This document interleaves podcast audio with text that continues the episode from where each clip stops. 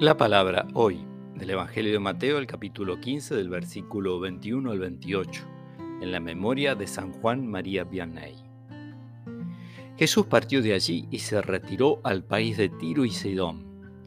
Entonces una mujer cananea que procedía de esa región comenzó a gritar, Señor, hijo de David, ten piedad de mí. Mi hija está terriblemente atormentada por un demonio. Pero él no le respondía nada.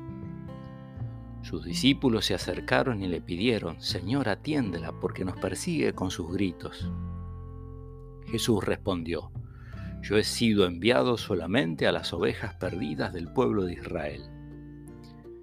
Pero la mujer fue a postrarse ante él y le dijo, Señor, socórreme. Jesús le dijo, No está bien tomar el pan de los hijos para tirárselo a los cachorros. Ella respondió, Y sin embargo, Señor, los cachorros comen las migajas que caen de la mesa de sus dueños.